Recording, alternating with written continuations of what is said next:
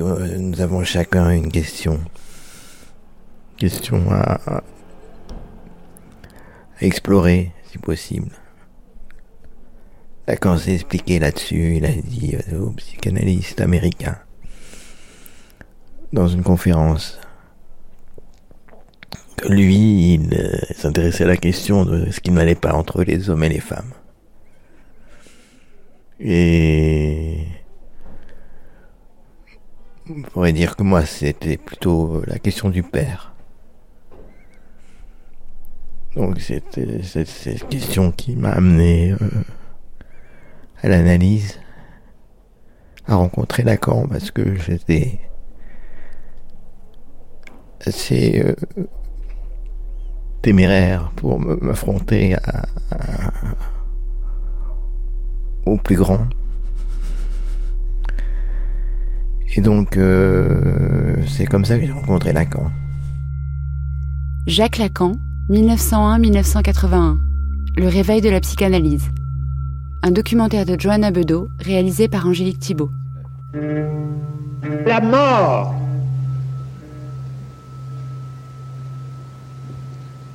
est du domaine de la foi.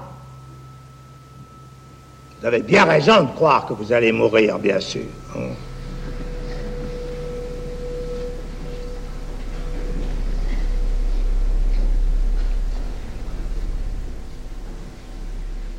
Ça vous soutient.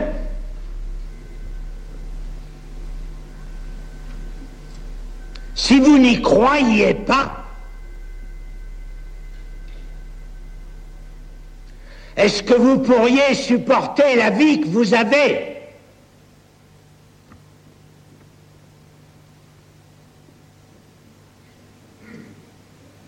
Si on n'était pas solidement appuyé sur cette certitude que ça finira.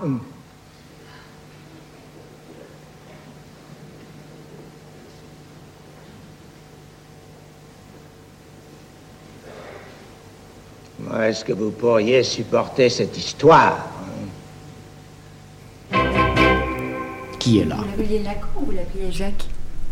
Ben, Je l'appelais pas. C'était d'abord je ne le tutoyais pas, je le voyais, lui me tutoyait, et il y avait un évitement. Quand je parlais de lui, je disais toujours le docteur Lacan, et puis à lui, je ne disais pas Jacques. Je disais pas euh, Lacan non plus, bien sûr, même que vous vous disiez personne n'est là, bien je ne suis pas là, bien que je reçoive le message. Euh, en même temps, vous le recevez. Lacan, enfin, c'était pas du tout prévu au programme par la France, en effet, moisi. Vous allez lui parler de Freud, alors là, vous allez voir euh, quel froid ça jette euh, à table. Hein. Comme disaient les surréalistes merveilleusement, parents, racontez vos rêves à vos enfants. Je serais reconnaissant aux personnes qui sont... Conférence de Louvain, 1972. À la périphérie, de me signaler euh, bah, de la façon euh, qui leur conviendra, euh, si on m'entend bien. Comme je n'aime pas énormément cette sorte d'ustensile, je l'ai mis sous ma cravate, mais si par hasard ça fait un obstacle, ayez la gentillesse de me le dire. il y avait 5 ou 600 personnes. Hein. On entend? C'est très étrange. Personne ne l'attend. On n'entend pas. C'était à la faculté de droit, au Panthéon. C'était pas un amphithéâtre, c'était une grande salle. Il fallait arriver un peu en avance si on voulait euh, pouvoir s'asseoir. Et alors, il prenait la parole. Ça va pas. Il y avait un monde fou. Euh, à ces séminaires Philippe Solaire, où j'allais euh, joyeusement écouter quelqu'un qui pensait au fur et à mesure qu'il parlait. La cravate, donc, était un obstacle. Et c'était d'une virtuosité. C'est le plus beau théâtre que j'ai vu de ma vie. Enfin, quelqu'un qui pense.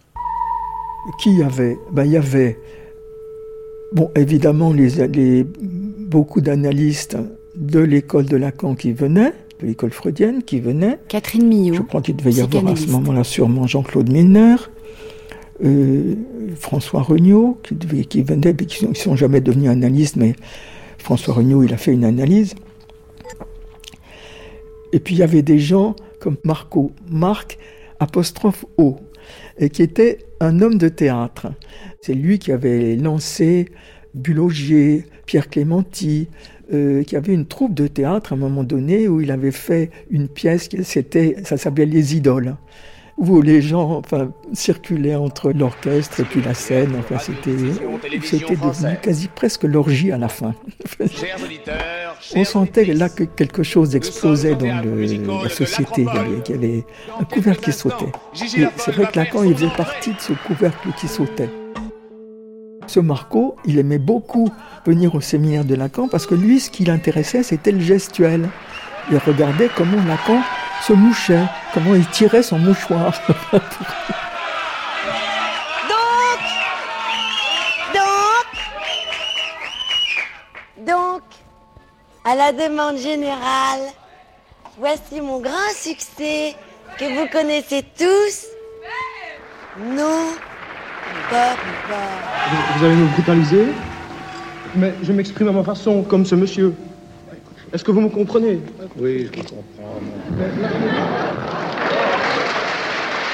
Conférence de Louvain, 1972.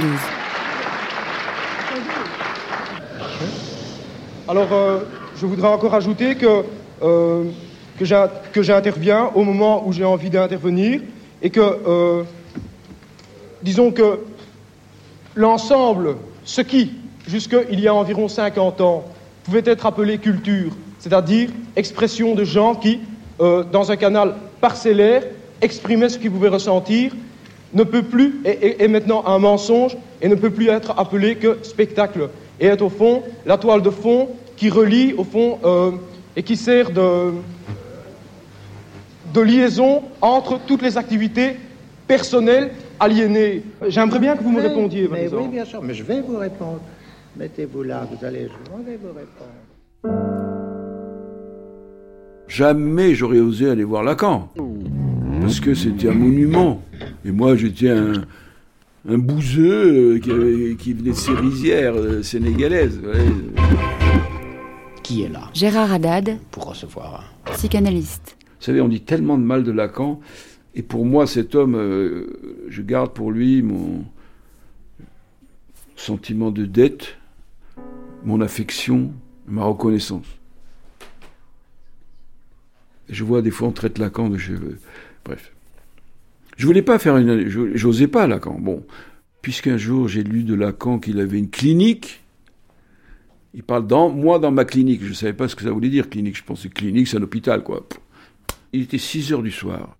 J'étais du côté de la gare du Nord. Et voilà, il y avait un bureau de poste. Je suis rentré dans ce bureau de poste. Il y avait un vieil annuaire, tout froissé. Et donc je feuillette, tac, l'annuaire, Lacan, et je tombe, Lacan, je fais le numéro. Et première voix, un peu avec un petit accent. Alors je lui dis, voilà, je voudrais faire mon analyse avec un élève de Lacan. Un instant, puis une autre voix. J'ai dit, c'est le standard. Allô, oui, qu'est-ce qu'il y a? Alors je répète ma demande. Un instant, je me suis dit, mais quelle clinique? On m'envoie d'un service à l'autre. Et puis une autre voix revient et dit, demain, 10 heures. Ni adresse, ni rien. Alors pourquoi c'était important 6 heures? Parce que c'est l'heure à laquelle les secrétaires de Lacan changeaient. Jusqu'à 6 heures, c'était euh, Gloria. Et après, il y avait Paquita qui prenait la suite. Et donc, Paquita ne comprenait pas ce que je voulais. Elle me passe. Euh, voilà, donc. Et donc, le lendemain, je cherche la clinique docteur Lacan. Bon, je cherche dans un plan, il faut descendre à Saint-Germain-des-Prés, on prend la rue des Saints-Pères. J'arrive au 5, là, parce que j'avais vu dans l'annuaire que c'était le 5 rue de Lille. Je vois un monsieur, je dis, vous n'avez pas vu une clinique? Il me dit, là-bas, premier étage. Je vais, je sonne, et c'est la secrétaire qui m'ouvre, mais Lacan sortait avec un patient. mais c'est Lacan lui-même, là ainsi les choses commencèrent. Et il m'a dit cette phrase que j'ai pas bien comprise. Vous allez commencer votre analyse par le point où généralement on la termine. sorti de là, le sol sous mes pieds était comme comme un vertige, je savais pas, complètement déréalisé par cette rencontre avec lui. Là. Parce que, vous savez que là, quand se levait le matin à 7 heures, il recevait, il m'a reçu. Il était en pyjama, en peignoir, avec des petites mules. J'avais des séances tous les jours. Tous les jours. Pendant 12 ans. Tous les jours, et même des fois deux fois par jour.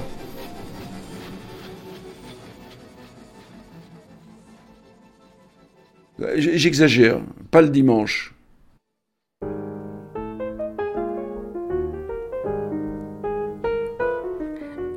Jean-Guy Godin, auteur de Jacques Lacan, 5 rue de Lille. Bon, alors allons-y gaiement. J'étais en train de vous dire que le, ce bistrot dont je parle dans, ce livre, il était là. C'était situé là, autour du 25 rue de Lille. Donc c'est là que vous arriviez euh, avant d'aller chez Lacan bah, C'est là que j'arrivais, qu'on arrivait avant d'aller chez Lacan. C'était aussi le, là où euh, on se retrouvait après. Donc euh, avant et après. C'était des gens comme vous qui avaient votre âge, qui avaient fait le même parcours C'est des proches, des amis, des gens que vous retrouviez dans les séminaires? Bah, c'est un peu tout ça. Euh, c'est vrai que moi je parle dans ce livre d'une génération disons, de, gens comme moi qui, ont, qui avons rencontré la psychanalyse un petit peu avant 68 ou, juste après ou pendant, euh, quand même où la, psychanalyse et Lacan étaient, euh, étaient au fait du discours intellectuel, on peut dire ça comme ça, où vraiment la présence euh, de la psychanalyse était très forte. Alors vous parliez de votre génération, moi je lis dans votre livre, Or ce fut dans ces premiers séminaires qu'apparut l'idée un peu folle de faire moi-même une psychanalyse, suivie d'une autre idée encore plus folle, car si elle paraissait inaccessible, elle désignait aussi une zone dénuée de réalité, déserte, le souhait, le désir d'être un jour, peut-être, psychanalyste. Cette chose à tenter prenait les allures d'une aventure, une parmi les quelques autres encore possibles. C'est vrai que Lacan enfin, véritablement euh, représenté, enfin, travaillé, mis sur, mis sur le devant de la scène euh, à partir de sa pratique euh, d'analyse. C'est à partir de ça qu'il a interrogé tout ce qui était le discours habituel de la philosophie des sciences humaines on était quand même un peu encore pris dans, dans, le marxisme, dans le, discours de Sartre par exemple. Bon, et c'est vrai que, Lacan euh, s'est mis enfin, à dialoguer, dialoguer euh, publiquement avec tout ce qui était les, les tenants de ce qu'on a appelé après le structuralisme, c'est-à-dire euh, Lévi-Strauss, Foucault, qui représentaient aussi un sérieux. Un sérieux parce que c'était une réflexion véritablement, euh, un travail. C'était, plus un discours philosophique qui tournait sur, euh, euh, sur lui-même. Alors, Lacan avait décidé de suspendre son enseignement cette année-là, en 68, habité lui aussi par l'effervescence de mai, il discutait, c'est-à-dire qu'il répondait aux questions, les suscitait, les provoquait, donnait dans son langage sa conception des événements. Des pavés, il disait qu'il n'était pas autre chose que ce qu'il appelait les objets, des objets petits tas. Les manifestants renvoyaient ainsi le trop d'êtres dont ils étaient encombrés. C'était vraiment une, période où la psychanalyse avait une place qu'elle n'a pas aujourd'hui, si vous voulez. Et maintenant, les copains, je voudrais vous parler de mon enfant. Enfin, quand j'ai commencé, 69, 79 encore, jusqu'à sa mort, quoi, il est mort en 81.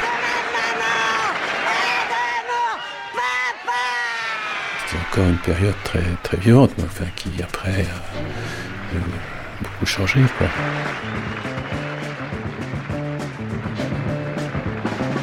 Jamais, jamais, jamais, mémé, mémé, papa est dans la cave, qui bave, bave, mémé. Parce que bébé est allongé dans le cercueil, œil ouvert au courant d'air.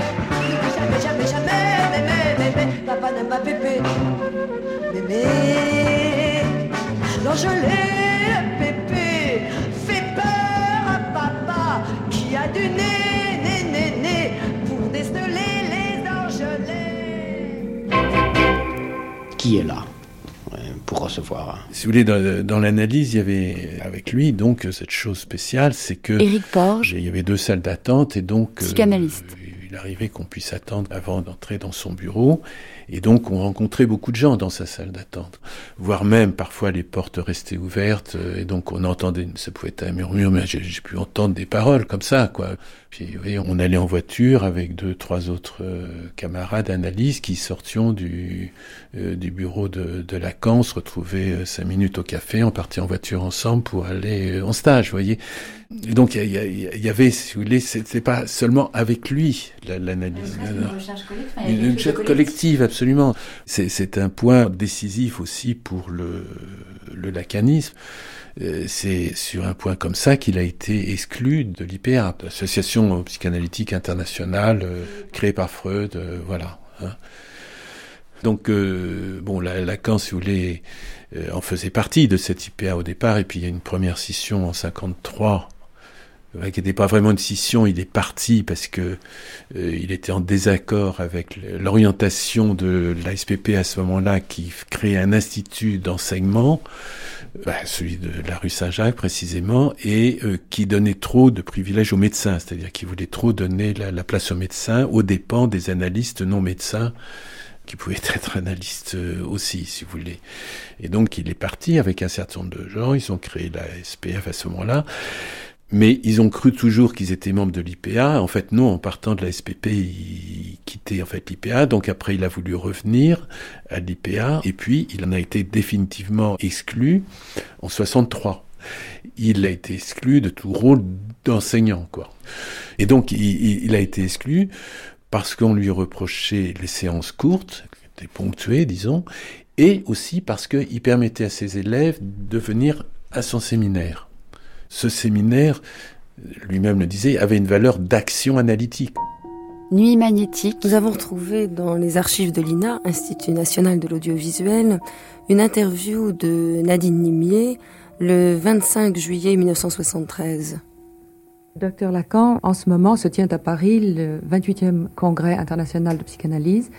Vous n'êtes pas invité. Vous n'en êtes pas. Que je n'y sois pas invité ne veut pas dire que j'en sois absent. Hmm. Pour autant que mon sentiment ait la moindre importance là-dessus, je puis dire que mon absence m'y met en situation privilégiée. Ceci en raison du poids de mon enseignement qui, avec retard sans doute, fait son chemin parmi ceux-là même qui m'excluent, car il ne se prive pas d'y faire le plus large emprunt. L'enseignement que je reçois de mon expérience, à savoir de l'analyse, qui est une expérience très suffisamment définie et limitée pour permettre qu'on la qualifie comme telle. Après ces déboires avec euh, la maison mère, quoi. Paul Laurent euh, Assoun. L'IPA, eh bien, il a créé son Professeur propre, et psychanalyste. Il a créé une nouvelle école, voilà, qui va être l'école freudienne. Alors c'est très intéressant parce que bon, toutes les associations analytiques, c'est toujours psychanalyse, euh, France, etc. Mais au fond, il n'y avait pas d'intitulé, alors qu'il y a beaucoup de mouvements qui se recommandent de Freud, c'est certain. hein. Mais il y en a, le, le- le mot, le nom propre, voilà. Mais euh, comme excommunié, il fait allusion à, Spinoza, qui était son philosophe préféré. Spinoza, qui, était juif, à un certain moment, a rompu avec l'idée d'un dieu personnel, le dieu de la synagogue, hein, pour créer sa philosophie euh, personnelle, et on, on a parlé euh, une forme d'excommunication. Comme par hasard, il s'identifie à Spinoza, mais ça a été une chance. Et il faut bien voir qu'il il avait commencé une carrière très classique dans l'institution analytique.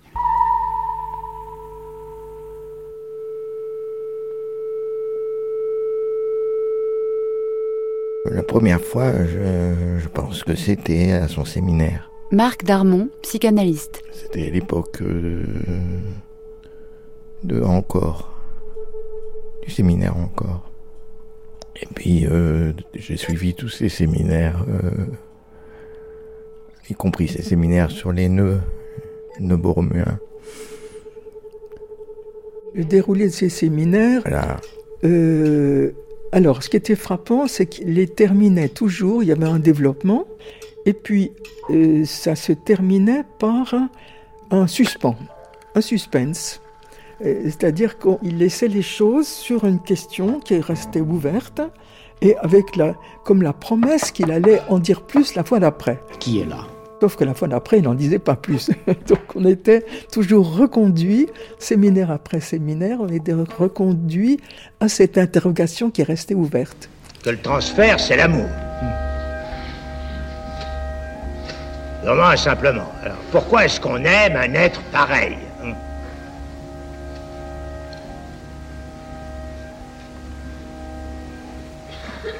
Je laisse pour l'instant la question en suspens. J'en ai donné une formule, et c'est à propos du transfert que j'ai parlé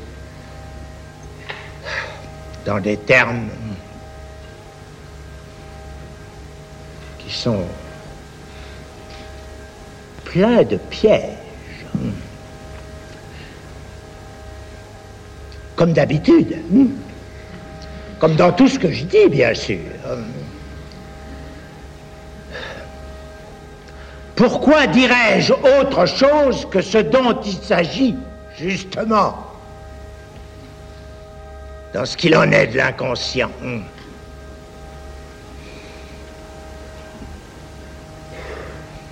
À savoir que le langage, ça n'a jamais, ça ne donne jamais, ça ne permet jamais de formuler euh, que des choses qui ont 3, 4, 5, 10, 25 sens. hein. Le sujet supposé savoir.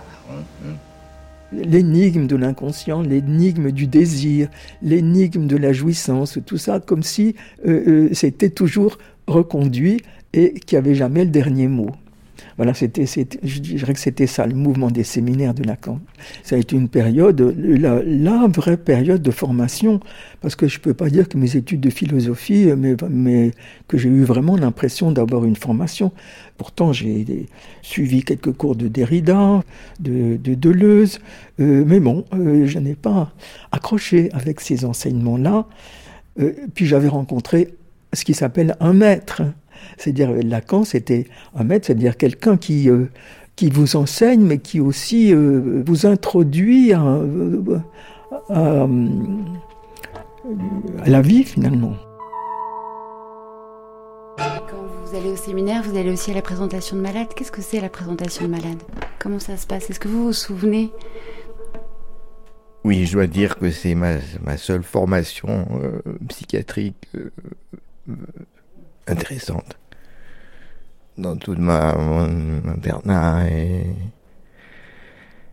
c'est là où j'ai appris quelque chose. C'est dans la présentation de malade Salmagnan à Sainte-Anne. Où il y avait beaucoup de monde. C'était des, des analystes en formation ou des, ou des psychiatres. Lacan parfois euh, les, les pré- présentait aux malades cette assemblée en leur disant, en lui disant euh, ce, ce sont des amis. Cette présentation n'a pas été très bien perçue par les collègues de Lacan. Ils trouvaient ça un peu scandaleux, surtout à l'époque des suites de mai 68. Et c'était condamné. C'était le, le mandarin qui, qui interrogeait les- le malade pour faire plaisir à, à son auditoire. C'est ce qu'on ce qu'on percevait, alors qu'il n'en était rien.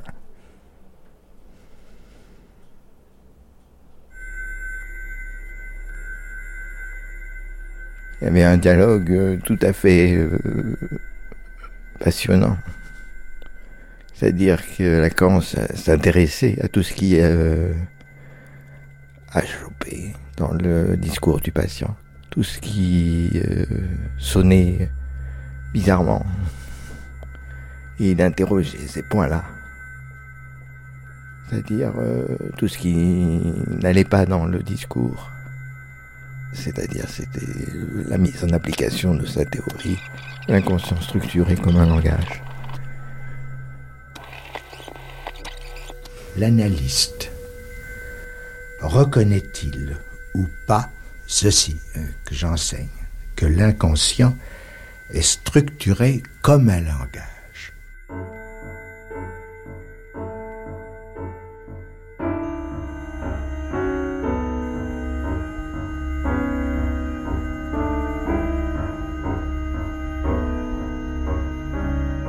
J'ai des souvenirs très nets, très, très vifs de ces, de ces présentations.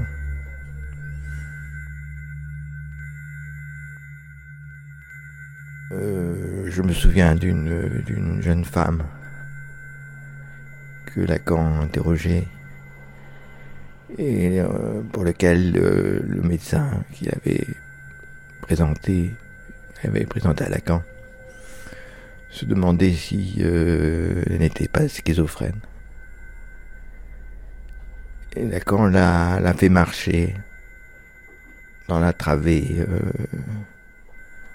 devant le- l'estrade. Il y avait une, une travée où, où étaient assis les collègues. Il lui a demandé de marcher. C'est-à-dire, il s'attachait à un signe classique de, de la marche schizo. Donc, euh, il lui a posé des, des questions euh, tout à fait classiques, mais euh, il n'empêche qu'il avait une façon tout à fait euh, singulière d'interroger les, les, les par lettres.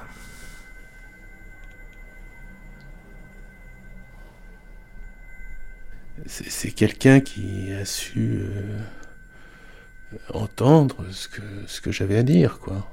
Qui. c'est. Et donc, il.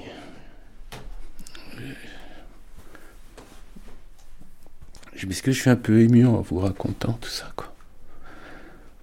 Ça a été déterminant dans votre vie? Oh ben, euh, si vous voulez, je, euh, ça m'a sauvé de, de beaucoup de conneries, oui, c'est sûr, hein, oui. Effectivement, si ça m'émeut, c'est parce que je, je- je suis très reconnaissant, quoi. À l'encontre de l'image qu'on laisse planer de quelqu'un d'extravagant, de, de faisant des genoux tout le temps, de, de, de enfin bon, tout, tout ce qu'on a pu dire de, de stupide. Il était euh, extrêmement discret, il n'intervenait pas pour euh, intervenir. et, il- il laissait dire les choses avec des, des petites interprétations de temps en temps comme ça, mais c'était toujours très fin, très très, si vous voulez, c'était à moi quoi, à faire le, le- le travail et c'était pas des explications et ça pouvait prendre des formes très diverses, si vous voulez, et qui beaucoup de ces formes c'était effectivement les scansions, c'est-à-dire les interruptions de séance interruption de séance qui de durée variable. Euh, effectivement, la séance plus courte, euh, c'est souvent après la séance que on se rend compte de ce qu'on a dit et que tout d'un coup on, on réalise quelque chose. Enfin, c'est très fréquent ça et qu'on a envie de revenir pour dire bah, c'est ça que je voulais dire, etc. Donc il y a quelque chose comme ça d'opérant et de dynamique. Mais euh, toujours, on sentait qu'il y avait quelque chose chez lui de, de l'impatience aussi euh, de l'hâte, quoi. Il faut être vif, puis le temps compte, quoi. On... Il y avait une impatience, mais une impatience qu'il avait dans la vie même. Enfin, euh, il m'est arrivé une fois de le conduire en voiture parce qu'il devait aller au théâtre et l'Odéon et j'avais une petite de chevaux, si vous voulez, qui était prise dans les embouteillages et il n'arrêtait pas de gueuler, il voulait sortir, aller euh, pousser les bagnoles qui étaient devant, enfin, il supportait pas euh, d'attendre en voiture, vous voyez, je crois qu'il avait dû griller dans sa vie pas mal de feux rouges, enfin bon. Donc il, avait ce côté impatient, ce côté... euh, Il y avait des trucs qui étaient surjoués aussi, mais qui avaient un sens, quoi. Il pouvait se mettre en colère comme ça, mais il jouait aussi la colère, quoi, euh, parfois. Enfin, je me souviens une fois, par exemple, je suis... J'ai un défaut, c'est que je, je suis souvent à l'heure, quoi. Et une fois, euh, bon, bah, j'étais arrivé à l'heure comme d'habitude, quoi. Et il m'a engueulé parce que j'étais arrivé à cette heure-là, alors que j'arrivais tous les jours euh, à la même heure. Mais euh, il m'a engueulé, euh, vous, à ce- qu'est-ce que vous faites maintenant, là? Enfin, euh, c'est ta sortie, enfin, que... Une façon de dire, bon, t'arrives toujours à l'heure, mais enfin, qu'est-ce que tu veux aussi dire en arrivant toujours à l'heure? De quoi t'as peur? Enfin, tu veux faire bien les choses comme ça. Enfin, tout était sujet à interprétation d'une certaine façon. Mais du coup, à avancer. Et avancer, oui, c'est ça. Mais c'était pris dans l'analyse, quoi. Vous voyez, c'était une relation, euh, une relation vivante, quoi. de- de- c'est- C'était pas, euh, c'était pas du semblant, c'était vraiment personnel, quoi. C'était.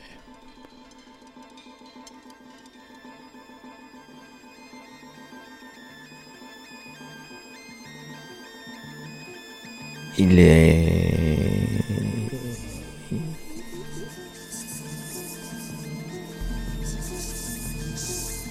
Il dérange parce qu'il il a représenté euh, la. quelque sorte la vérité de, de l'inconscient.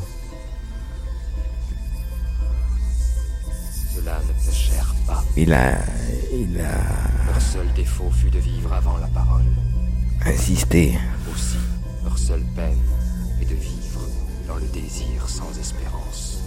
sur le par-lettre. Et les psychanalystes de l'époque pensaient que c'était une... C'était pas très intéressant de, s'intéresser au langage. C'était pas euh, ce qui comptait. Ce qui comptait, c'était les affects. C'était euh, les sentiments, tout ce que Lacan euh, plaçait sur l'axe imaginaire.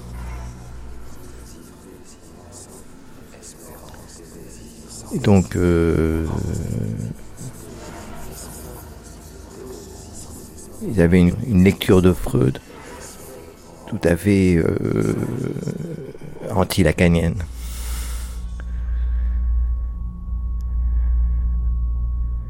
Et ça, Lacan a beaucoup euh, bataillé pour euh, montrer que ce qu'il disait, c'était dans Freud déjà. Que sa conception, loin de contredire et de dépasser Freud, s'appuyait sur Freud.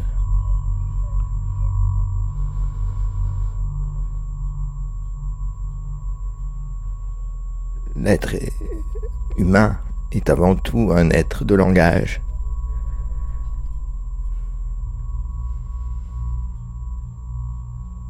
C'est-à-dire, euh, comme il le disait, dans ce néologisme, un par-lettre. Un par-lettre, c'est-à-dire que l'homme est fait plus de, de langage qu'il qu'il ne, croit.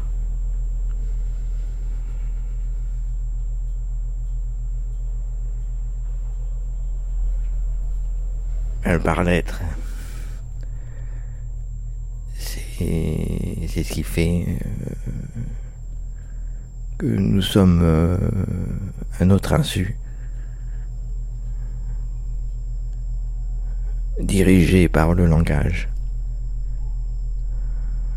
Euh, Ce n'est pas l'être humain qui serait donné d'une façon évidente, qui euh, pourrait en, plus parler, mais c'est le fait d'être parlé qui caractérise l'humanité. Alors, ça ne veut pas dire que Lacan négligeait ce qui était hors langage. Il a parlé du, du réel, de l'imaginaire. Et il a essayé d'articuler ces, différents registres, ces différentes dimensions du par-l'être. Et il est tombé dans les dernières années de son œuvre sur euh, la topologie du nœud borroméen. C'est-à-dire une façon de, de concevoir que ces trois dimensions, le réel, le symbolique et l'imaginaire, qui n'avaient aucun point commun,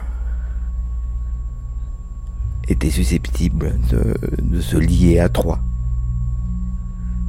Donc il a trouvé dans, ce nœud borroméen une, explication de cette consistance à trois. Et il a essayé de, relire dans les toutes dernières années son œuvre, de relire toute sa théorie, toutes ses découvertes à la lumière de ce, cette topologie du nœud borroméen. L'analyste reconnaît-il ou pas ceci euh, que j'enseigne, que l'inconscient est structuré comme un langage? ORTF 1966. La formule euh, clé, n'est-ce pas, par laquelle euh, j'ai cru devoir introduire la question, La question est celle-ci. Ce que Freud a découvert et qu'il a épinglé comme il a pu du terme d'inconscient, ça ne peut en aucun cas rejoindre d'aucune façon ce que lui-même se trouve avoir mis en avant, n'est-ce pas, les tendances de vie, par exemple, ou les pulsions de mort. Ça ne peut en aucun cas y être identifié. Ce que Freud a découvert, c'est ceci, c'est que l'être parlant ne sait pas les pensées, il a employé ce terme, les pensées mêmes qui le guident. Je crois que l'enfant ne s'est pas passé trop mal. Hein. Euh, il est né en 1901. Euh, je, crois qu'il aimait bien ses parents, qu'il aimait bien ses frères et sœurs. Enfin, il était. euh, son, son- il avait un frère qui est devenu moine. Il était très embêté d'ailleurs que son frère devienne moine et il savait pas comment le retenir. Et puis il avait une sœur aussi. Enfin, ils étaient trois. Euh, non, je crois que c'était pas une influence. euh, il y avait traumatisante. Hein. Et la, seule chose qu'il pouvait évoquer, c'était le conflit entre son père et son propre père. Je crois que simplement le, grand-père devait être quelqu'un de une, une figure déplaisante. Il a fait ses études à Stanislas, qui était c'est encore d'ailleurs une, une- institution tout à fait renommée, euh, catholique. Et alors, c'était quelqu'un qui était euh, certainement un peu indiscipliné et puis euh, dé- déjà pas conformiste, hein, et très curieux d'esprit. Comment arrive-t-il à la psychanalyse? À partir de- du cas aimé, de sa thèse sur la paranoïa euh, féminine, c'est c'est à, à ce moment-là qu'il a commencé une analyse avec euh, Löwenstein, Löwenstein qui était émigré d'Autriche en raison de- du nazisme, mais la- euh, Lacan ne se faisait pas mystère du fait que pour lui, Löwenstein n'avait pas été vraiment capable de l'analyser. Et là, il y a une petite anecdote aussi qu'il m'avait racontée. Et il avait raconté à son analyse, Löwenstein, qu'il s'était retrouvé dans un tunnel avec en face de lui un camion qui arrivait, donc en sens inverse, et qui arrivait à contresens, enfin sur la, la, la voie sur laquelle lui, Lacan, était, et que dans sa petite voiture, il avait appuyé sur l'accélérateur et obligé le, le camion à se ranger. Et alors, ce qui est amusant, c'est qu'il rac- évidemment, c'est qu'il racontait ça à Löwenstein, c'est-à-dire dans le genre un bon entendeur salut. Löwenstein, c'était un poids lourd de l'International Psychanalytic Association, enfin de l'IPA. hein. Et voilà, on peut dire que ça a été ça, effectivement, sa position, c'est-à-dire d'aller tout droit, de ne pas se laisser dévier de sa route, et puis euh, d'obliger l'autre à, à se, à se rabattre, et à en rabattre. Là, je sais pas ce qui se passe. Je suis complètement en fait dépassée par ce qui se passe. Euh, En fait, c'est moi qui réponds là. Je réponds, je réponds à ces émissions finalement. Alors, j'attends pas de réponse. Est-ce que vous pensez qu'une lettre, finalement, trouve toujours son, son destinataire? Ah non. Pas toujours. Non, ça, je crois que là, il y a autre chose qui intervient.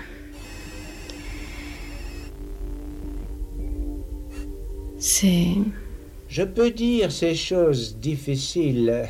Malheureusement, à mesure enfin, même je peux pas de dire malheureusement non plus. de mes auditeurs. Non, là, il y a autre chose. Qui y entre pourtant de plein pied.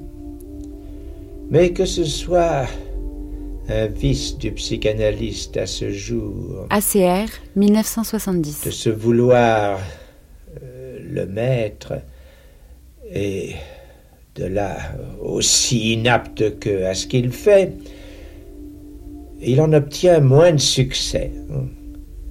C'est ce qui fait chacun de mes écrits si circonlocutoires, à faire barrage d'où qu'on l'aborde à la bouche que veux-tu de l'analyste. Transfert, euh, répétition, inconscient et pulsion. Et donc il a fait séminaire, donc euh, reprenant les fondements en quelque sorte de la psychanalyse, les fondements freudiens, quoi. Mais toujours dans son, ce qu'il appelait son retour à Freud, qui n'était pas un retour euh, mythique aux origines, euh, de célébration, euh, d'adoration de, de Freud, mais qui était Éric Porge. ce qu'il ce qu'il a appelé un, nouveau tour, un retour, quoi. De faire un tour, un nouveau tour de Freud, mais que. Donc avec Freud, mais avec un léger. Enfin, un déplacement qui permettait de, bah, de, de relire Freud à partir de l'allemand notamment. Par exemple, la, fin de l'analyse, voilà la fin de l'analyse que dont parle Freud dans Analyse finie infinie, ben, ce que Lacan a, repris du discours de Freud en faisant lui-même ses propres inventions, parce que ce, ce nouveau tour de Freud se faisait aussi en même temps que des inventions de, de Lacan qui, justement, a amené une suite. Et il nous a, Lacan nous a fait retravailler Freud. Enfin, moi, avec des, des, des camarades, on a refait des traductions de, de Freud. euh, enfin, ça, ça nous a poussé à ça. Ça nous a poussé à nous intéresser à Freud. Et c'est, euh, enfin, ce qu'il dit, en tout cas, lui, c'est que c'est sa thèse qu'il a menée euh, à la psychanalyse, à Freud. Sa thèse sur euh, Aimé. euh, alors, euh, voilà, enfin, il y a, y a la rencontre avec Aimé et il y a la, la thèse qu'il fait. Hein. On voit qu'il s'est intéressé aux femmes folles, enfin, aux femmes euh, paranoïaques. Il y a, eu Aimé d'abord, il y a eu les sœurs Papin ensuite, crime des sœurs Papin. Euh, entre, il y a eu les, dans un texte sur une Marcel C sur les, les problèmes de langage. On voit que beaucoup plus tard, avec Lolvestein, dont il dit que c'est une paranoïa, enfin qu'elle était folle, cliniquement folle, euh, Lolvestein qui était folle, et ben, c'est qu'il en a fait une étude très, très poussée là dans un article sur le, livre de Marguerite Duras, et euh, c'est encore un cas de, folie, enfin bon, féminine, quoi. Donc il était intéressé par la paranoïa, si vous voulez. Aimée était une femme paranoïaque, quoi. Bon, donc ça l'a à ce titre-là. Elle, par rapport à ce que lui-même avait travaillé, par exemple, le stade du miroir, qui le mettait sur cette voie-là, puisque le stade du miroir, c'est c'est sa première grande invention, le stade du miroir. hein. C'est un stade, en quelque sorte, euh, entre 8 mois, euh, 12, enfin, où effectivement l'enfant euh, se reconnaît et a une jubilation quand il se voit dans le miroir. Et cette jubilation, c'est justement parce que là, il retrouve une unité, si vous voulez, une unité corporelle, une image corporelle unitaire qu'il n'avait pas avant dans l'incoordination de ses mouvements, que les nerfs n'étaient pas encore myélinisés, il n'avait pas la coordination nécessaire. Et donc là, c'est une période, donc euh, une étape, enfin importante de, de son développement, on peut dire, mais qui en même temps qui structure un mode de pensée, c'est-à-dire que c'est pas qu'il se, dire qu'il se reconnaît dans le miroir, c'est c'est un peu faux. C'est pas qu'il se reconnaît dans le miroir, c'est que le miroir le reconnaît. Et donc, il reconnaît son moi. Un, le coup d'envoi, c'est l'imaginaire. Paul-Laurent Assoun, L'imaginaire qui tire du stade du miroir, ou de l'expérience du miroir plutôt. professeur et psychanalyste. Chez le petit homme, dit Lacan, c'est aussi une expression d'ailleurs de Freud, le petit homme, comme chez Kipling dans le livre de la jungle, ben, chez le petit homme, c'est le premier coup de foudre qu'il a sur son image. Bon, voilà. Et puis, euh, on n'a jamais été si heureux quand, quand l'expérience est possible. Vous voyez, dans certains cas de, psychose, ça se passe pas. Bon. On- mais là, on déclenche l'imaginaire. Et il arrive, il arrive aussi, dans un deuxième temps, Freud le soulignera, que cet enfant, il prend à témoin l'autre, même s'il parle pas encore. Euh, Sous-entendu, tu vois comme je suis beau, c'est le narcissisme, tout simplement. Mais chez, chez Freud, il n'y a pas de... Le narcissisme est absolument fondamental. Il se retrouve chez Lacan, mais il n'y a pas de stade narcissique. Donc Lacan va ajouter quelque chose là. Il va ajouter un stade du miroir spécifique qui fait que dès lors, pour lui, le moi n'est pas le moi adapté à la réalité de la psychologie anglo-saxonne, voyez, voire de l'hyper. Mais euh, il ne faudrait pas être trop caricatural par rapport à la position des autres. hein. Et Lacan se sert des post-freudiens. hein. Il, se sert de, il, est en très bon terme avec Winnicott. Il fait traduire Mélanie Klein. Donc, euh, euh, Lacan et les post-freudiens, c'est un thème intéressant. Mais en même temps, on a l'impression qu'il se met dans un tête-à-tête avec Freud. Et certains ont trouvé ça arrogant. Mais euh, à un certain moment, il dit ça gentiment dans un séminaire. On dit que je mêle toujours mon nom à celui de Freud, mais enfin, j'ai tellement parlé de lui j'ai droit. Voilà. Si je résume les grandes émergences, un, dans l'ordre chronologique, hein, le, le miroir, bon. À partir de là, ayant posé l'imaginaire, il va l'articuler dans une nouvelle topique, hein, c'est-à-dire des instances psychiques. hein. Mais chez lui, c'est plus le moi, le ça et le surmoi, c'est l'imaginaire, le symbolique et le réel. Ou I- ISR, mais ça sonne mieux de dire RSI. Alors, Lacan, la deuxième grande avancée thématique, c'est le langage. On pourrait dire c'est assez facile à repérer qu'il y a l'image et le langage. D'un côté, je suis accroché à une image, je me prends pour moi-même, donc euh, euh, je prends l'habitude d'être moi. Borges disait, le poète argentin disait, je vais bientôt mourir, je vais perdre l'habitude d'être moi. Bon, voilà, euh, mais c'est une fonction, c'est un mirage. Je suis pris dans un mirage. Bon, c'est le moment où je parle, je rentre dans le langage. Alors, l'idée de Lacan, alors on dit, ah, Lacan, ça y est, il va tout réduire à la linguistique. C'est pas ça. Il dit, j'ai compris, depuis que Freud a inventé l'inconscient, qu'il nous fallait la linguistique. Il ne dit pas du tout qu'on va ranger la psychanalyse dans la linguistique. Donc, à partir de ce moment-là, l'inconscient est structuré comme un langage, la fameuse formule, hein, et ensuite, il dira plus tard, c'est pas la même chose, mais bon, que l'homme est un par-l'être. C'est pas la même chose, parce que le langage de la parole, c'est différent. Le langage est structurant. Qu'est-ce que fait Freud? Il il fait une sorte de, de panorama où on a le rêve, les actes manqués, les mots d'esprit, les symptômes. Tout ça, ça parle.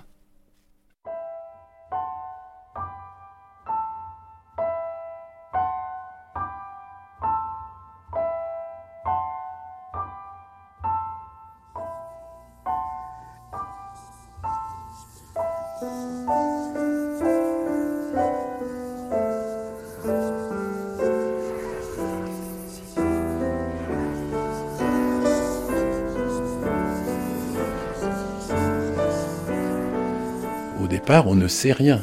On ne sait rien. Et c'est là que on doit, euh, effectivement, enfin, c'est- c'est c'est les règles analytiques. quoi. On doit, euh, alors, on va dire, on doit oublier tout ce qu'on sait. C'est faux. On ne peut pas oublier tout ce qu'on sait. C'est faux. Mais on doit le mettre en réserve.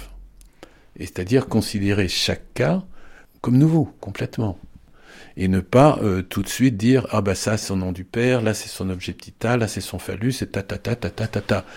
Non, il faut mettre en réserve ce qu'on sait, donc ne pas comprendre trop vite ou appliquer trop vite des euh, repères théoriques.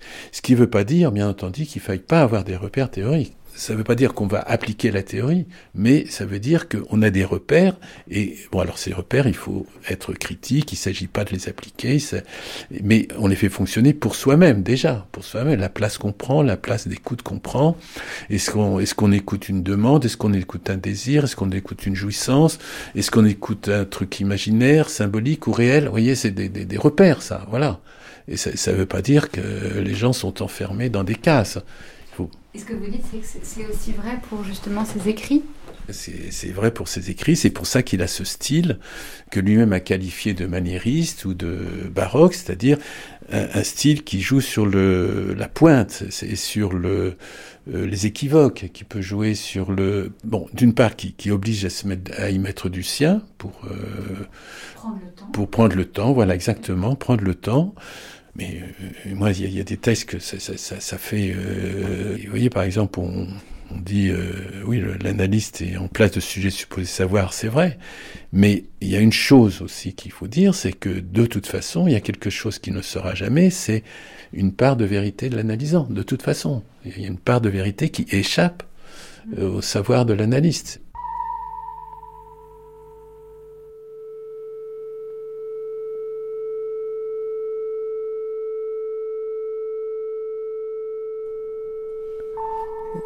on dit que c'est difficile à comprendre, que c'est euh, que c'est hermétique. Si on comprend trop tôt, on, reste dans le temps pour comprendre, qui reste indéterminé toute la vie. Vous voyez, on est toujours dans le temps pour comprendre. Bon, ou alors on est toujours dans le temps pour voir. Bon. Lacan met euh, à nos dispositions la trois catégories de temps, avec des termes différents, l'instant de voir, le temps pour comprendre et le moment de conclure, avec la notion de hâte, si vous voulez.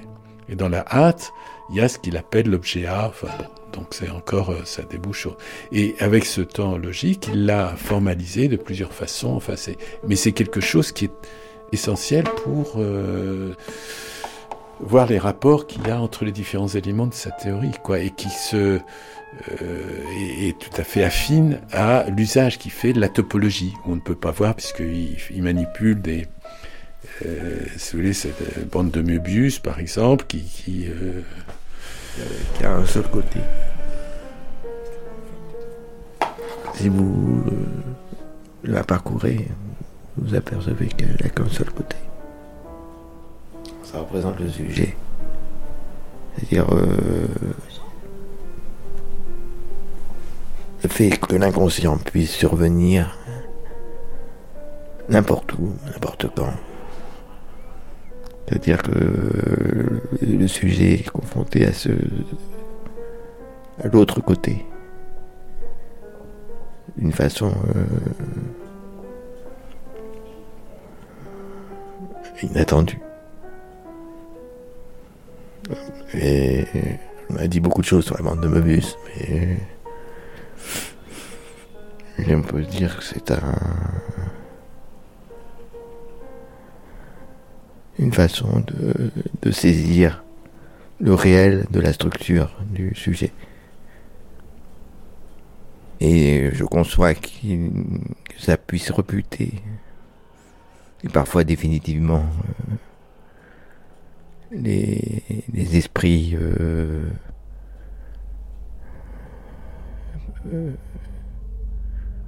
bouchés sur la clarté.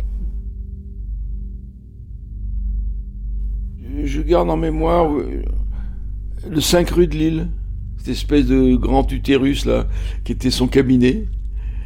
Et voilà, c'était, comme dirait c'est Autoranque là dont je vous ai parlé, on nous revivons souvent dans la vie le traumatisme de la naissance. Son cabinet, c'était un gros ventre. Ça, voilà. Je me souviens de, comment il s'appelle, Ray, euh, qui a écrit euh, une saison chez Lacan, qui lui ramenait de Suisse les fameux cigares torsadés qu'on trouve en Suisse. D'ailleurs, un jour, j'étais à Lugano et j'ai acheté ces cigares. On avait toujours euh, cette espèce de mimétisme comme ça, mais bon, pour voir, je, je fume pas ces cigares torsadés. Voilà. Chaque fois que j'ai voulu le singer, il me rabroué. Par exemple, un jour, j'ai mis une cravate papillon, parce qu'à l'époque, il n'en avait plus déjà à l'époque. Ah, c'est quoi ça? Bon. Et souvent, les gens ils me disent Oh, il t'a maltraité. Je lui ai demandé d'ailleurs, moi-même, je lui ai demandé un jour pourquoi vous me traitez comme ça? Parce qu'il me traitait très très mal. Il m'a dit C'est comme ça qu'il faut vous traiter. Voilà. Ça m'est arrivé, je vais, je m'allonge, il me dit à demain. J'ai pas encore dit un mot. Ceci dit, j'ai traversé toute cette période, c'est-à-dire 11 ans, oui, comme dans un rêve. Comme dans un rêve. Et à un moment donné, j'ai arrêté, j'en pouvais plus. J'en pouvais plus. Parce qu'il était tellement brutal avec moi, il a été. Il a voulu, en quelque sorte, éponger mon masochisme. On m'a dit il t'a maltraité, euh, que ces séances, on dirait des coups de fouet, quoi, pratiquement. Alors un jour, j'en ai eu marre, j'ai dit j'arrête.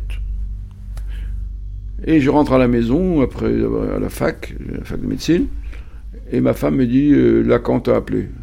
Oh, qu'il se faire. Et alors, qu'est-ce que tu lui as répondu? Eh ben, je lui ai dit que tu rentrais tard, en général, tu travailles à la bibliothèque de la fac. Ouais Eh ben alors Eh ben, Et Gloria a dit C'est trop tard, à minuit. Ah bah ouais, mais qu'est-ce que vous voulez que je vous dise? À l'époque, il n'y avait pas de portable. Et donc, j'ai été me coucher à minuit. J'étais fatigué, hein. Et à minuit et quart, le téléphone sonne. Et il me réveille. Je vais au téléphone. Allô? J'avais peur, peut-être mes parents, je ne sais pas. Lacan Pourquoi vous n'êtes pas venu aujourd'hui à votre séance Je dis parce que j'en peux plus. Vous me laissez pas parler. Vous me coupez la parole tout le temps. Eh ben, venez demain, je vous explique tout. Avec cette promesse, le lendemain, je suis retourné. Ceci dit, euh, ah oui, il m'avait dit aussi, je vous, c'est pour que vous preniez la parole. Il jouait beaucoup sur la voix, le fait de partir dans des aigus, euh, dans, des, phrases euh, hurlées. Il pouvait hurler.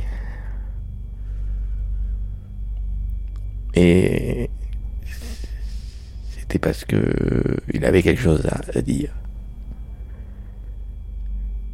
Il avait à réveiller les gens.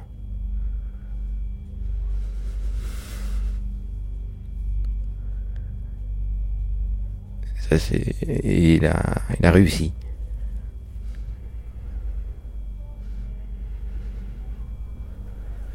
Ça sert à quoi la psychanalyse.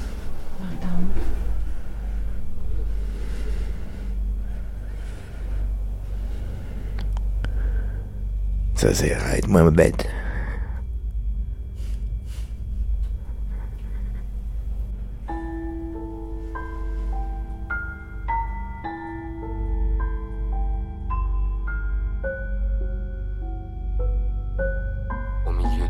De la vie,